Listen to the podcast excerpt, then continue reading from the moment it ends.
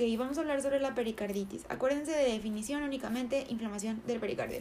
Este es caracterizado por un dolor torácico. El dolor torácico es a nivel anterior que va a exacerbarse con la inspiración y se alivia cuando el paciente se inclina hacia adelante. Eso superviene en los en los casos clínicos. Va a haber frote pericárdico y cambios electrocardiográficos que nos van a dar este, las pistas y además derrame pericárdico.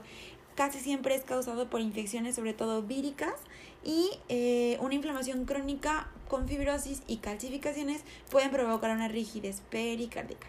Bueno, este, la evolución electrocardiográfica vamos a tener tres, cuatro estadios. El 1 es en el 80% de los pacientes donde va a haber una elevación del ST, sobre todo cóncava.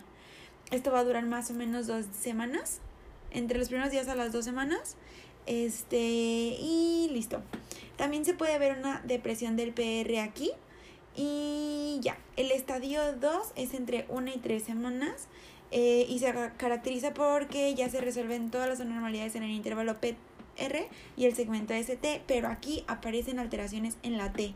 Puede ser una disminución o un aplaneamiento. Entonces, estadio 1, elevación cóncavo del ST más este, depresión del, S, del PR.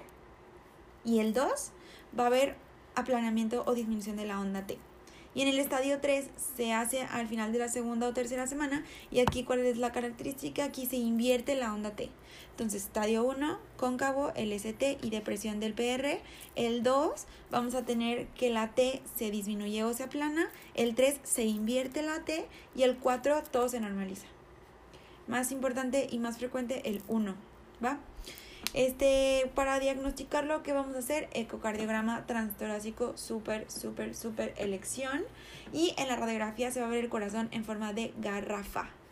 Este, pues ya otros, otros métodos, la pericardiocentesis, sobre todo para evaluar el líquido.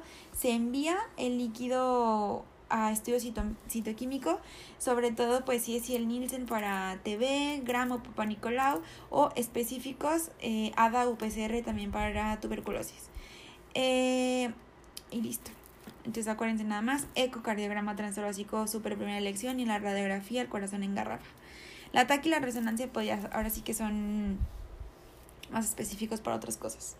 La GPC dice que todos los pacientes bajo sospecha de pericarditis segundo nivel, paciente que llega a dolor torácico, se exacerba la inspiración y se alivia cuando el, el batito se pone hacia adelante, vámonos, segundo nivel. Este, ¿cómo se trata? AINE más colchicina, el AINE de elección, ibuprofeno. Y puede o no ser con colchicina.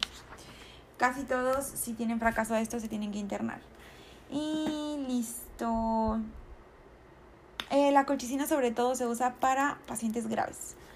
La pericardiocentesis, acuérdense que tiene utilidad tanto diagnóstica como terapéutica y la biopsia pericárdica o pericardioscopía solamente en centros especializados y es para liberar un tamponamiento cardíaco si es que lo hay.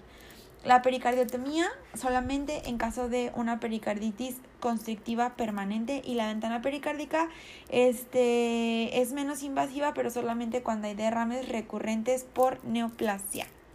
¿Cómo se da el seguimiento? Cada 7 a 10 días según la GPC en pacientes no complicados. Y este 30 días después se piden todos los paraclínicos, PCR, etc. Eh, si fuera una evolución desfavorable, hay que hacer ecocardiograma al término del primer mes, 6 meses y al año. ¿Sale? Las complicaciones pericarditis recurrente es la más importante, la más frecuente en 25%, de ahí tamponamiento cardíaco o pericarditis constrictiva.